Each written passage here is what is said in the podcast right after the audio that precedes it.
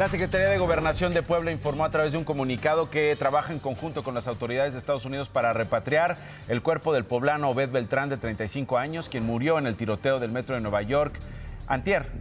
anteayer, en realidad, el pasado 12 de febrero, detalló que trabajaba para brindar eh, asistencia a los familiares de la víctima, además de facilitar la documentación y la identificación, además de cubrir gastos de su retorno a suelo mexicano. El cuerpo no ha salido de Nueva York debido a la tormenta de nieve que afectaba a la zona. Ayer le mostré imágenes, pero ya estamos esperando a nuestro paisano en Puebla.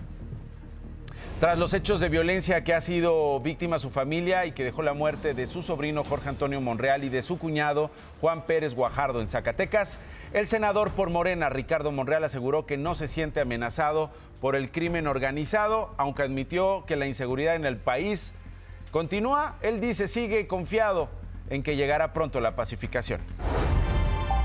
Durante una rueda de prensa en Saltillo, Coahuila, el presidente nacional del PRD, Jesús Zambrano, pidió al INE suspender las conferencias mañaneras del presidente López Obrador a partir del primero de marzo, cuando empiezan las campañas políticas. Le exijo al INE, a la presidenta Tadei, como presidenta del Consejo General del INE, y al propio presidente de la República que cesen sus mañaneras y que deje de estarse metiendo para intervenir en procesos electorales. Cámara de la Industria de la Radio y Televisión firmó un convenio de colaboración con el INE para hacer promoción de los debates y del voto razonado, así como para la participación de la ciudadanía en la organización de la elección.